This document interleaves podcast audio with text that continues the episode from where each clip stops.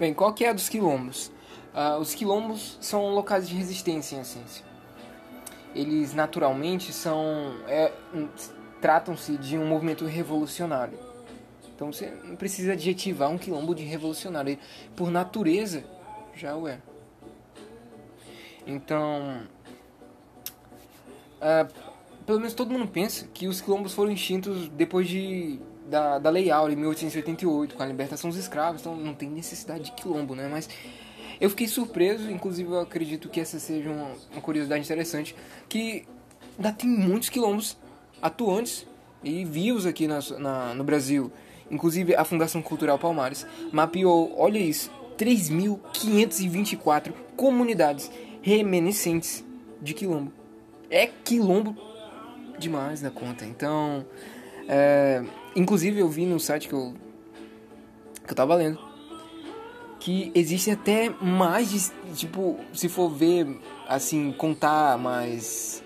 É, com mais atenção, tem mais de 5 mil comunidades. Então é muita, muita, muita, muita, muita, muita comunidade.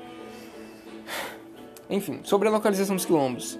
É, isso é uma coisa interessante. Eu fui ver no mapa e a localização deles sempre fica restrita à costa do país, à área litorânea ali. Então você encontra na Bahia, você encontra no Espírito Santo, no Rio de Janeiro, na, no Rio Grande do Sul. Você sempre encontra assim na borda, por conta do movimento da cana, que eles plantavam ali nessa região, né, da Mata Atlântica, Nordeste, Pernambuco por ali assim. Então, aí você vai ver que eles não se eles não adentraram muito no, no território e ficaram restritos ali. É engraçado, eu achei interessante. E o, afinal de contas, o que, que a Constituição fala sobre isso? Ela diz o seguinte: ela garante, no caso, a posse de terras quilombolas. Então ela diz assim: é, é, patrimônio brasileiro todas as comunidades e sítios reminiscentes da história dos quilombos. Reminiscentes é qualquer imagem que remete ao passado. É um símbolo que relembra o passado. Enfim, a Constituição diz o seguinte: então, documentos e sítios que lembrem o passado da história dos quilombos são patrimônio. É patrimônio do Brasil. Então é isso que ela está dizendo. E essa é uma tentativa do, do governo de manter vivo a cultura de um povo. A gente sabe por um princípio antropológico que um povo sem cultura deixa de ser povo. Ele depende da, da permanência da cultura, da vivência da cultura dele para poder deles para poder viver, entendeu? Então, quando a Constituição tenta fazer isso, ela cria um conflito entre a elite minoritária que não quer perder terra, afinal de contas, quem quer perder terra? Ninguém, né? Então, a elite contra os quilombos, né? O quilombo também não quer perder terra, mesma premissa.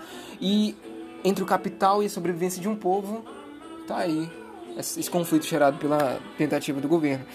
Uh, por fim, deixa uma reflexão aqui, que é a, o símbolo que Palmares uh, assumiu, né? que é o símbolo de resistência do africano à escravidão. E esse símbolo ele não se restringe só à escravidão, mas a gente pode associar ele a outros nichos, como por exemplo, a traçar um paralelo entre sociedade e alienação, quilombo e escravidão. E sempre que tiver uma forma de autoritarismo aí, a gente pode traçar quilombo, né? Traçar esse símbolo aí moderno é, de resistência. Então, sobre quilombos, né? Os quilombos brasileiros são é isso mesmo.